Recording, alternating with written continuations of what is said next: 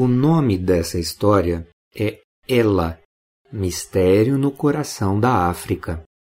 É uma história do escritor britânico Henry Rider Haggard, com adaptação livre minha.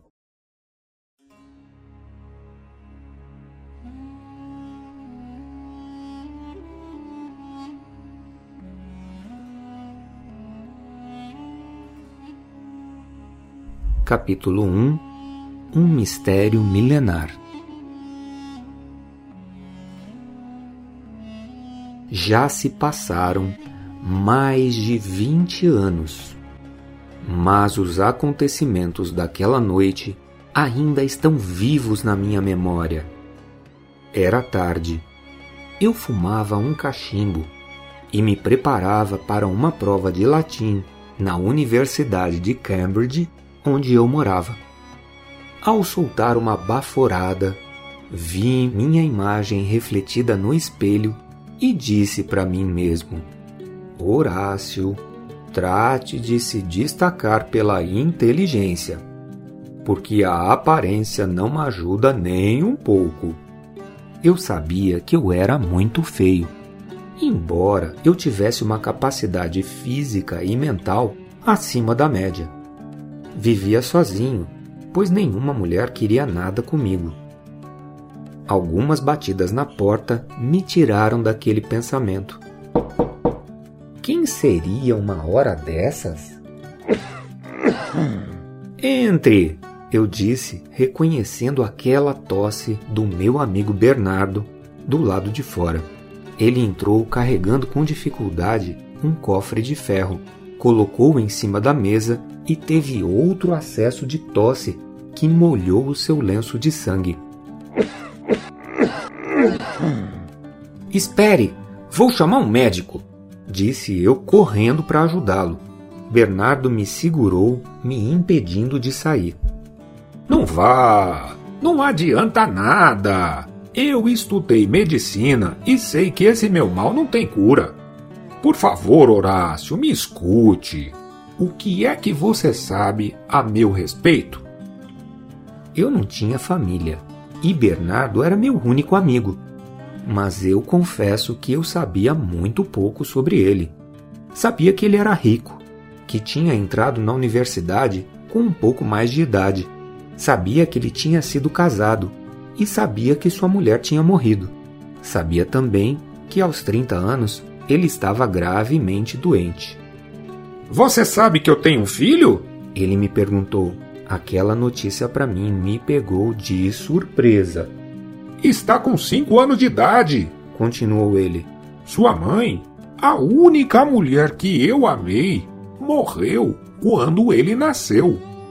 E agora que também me preparo para deixar esse mundo, desejo que você aceite ser o tutor do menino.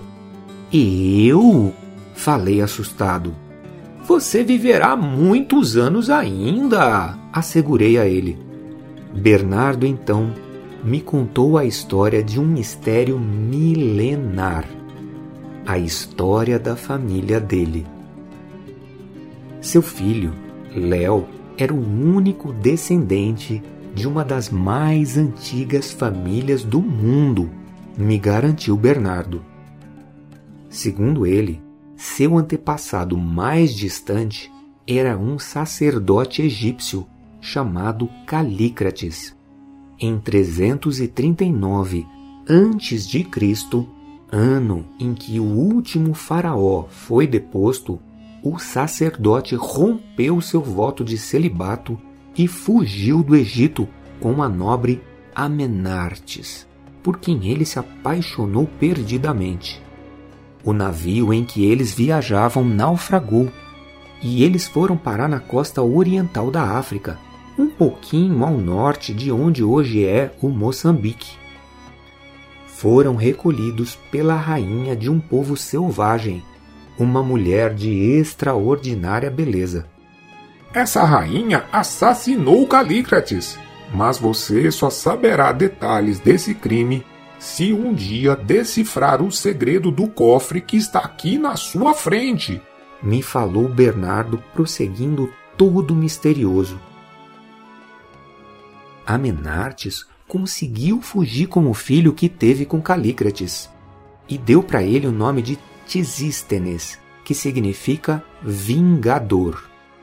Cinco séculos mais tarde, os seus descendentes foram para Roma, onde adotaram o nome Vindex, que quer dizer também vingador.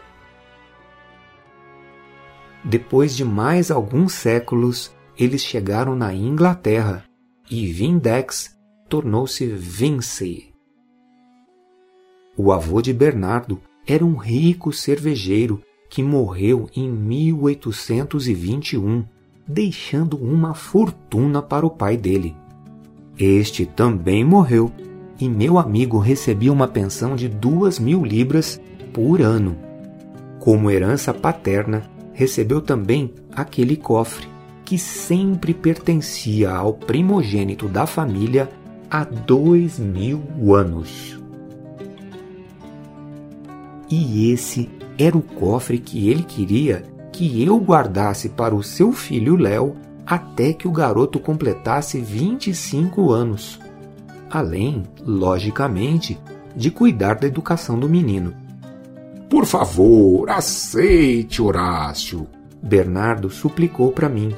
Providenciei em meu testamento para que nada falte a você ou a ele. Sei que você saberá educá-lo e dará bons exemplos ao menino. Eu gostaria que você fizesse ele estudar grego e árabe. A mãe de Léo era grega. Eu a conheci voltando da África, logo que meu pai morreu. Eu fiz essa viagem para tentar decifrar o mistério do cofre. Gostaria muito que meu filho fizesse o mesmo. Meu pobre amigo já estava no limite de suas forças. Caberá a ele, quando for adulto, continuar essa pesquisa, ou então destruir essa arca para sempre. Está bem, eu aceito ser o tutor do seu filho. Concordei e ele ficou aliviado. Quando saiu, deixou algumas chaves em cima da mesa, bem do lado do cofre. Bernardo morreu naquela mesma noite. Logo, seus advogados me procuraram e Léo veio viver comigo.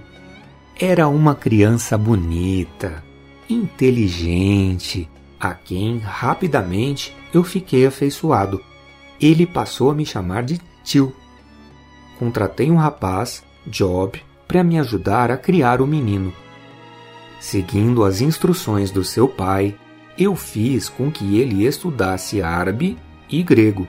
E fiz mais: estudei eu também esses idiomas junto com ele. Aos 18 anos eu matriculei Léo em Cambridge.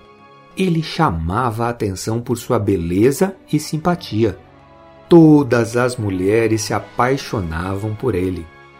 Léo, porém, não ligava muito para isso, o que o tornava ainda mais encantador e atraente para as mulheres.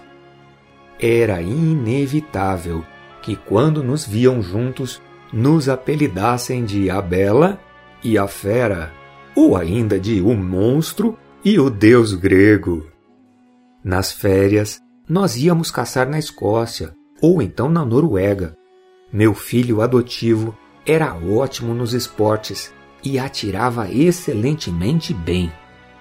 Até que, finalmente, Léo completou 25 anos e nós fomos a Londres buscar um misterioso cofre que permaneceu por duas décadas guardado no interior de um banco.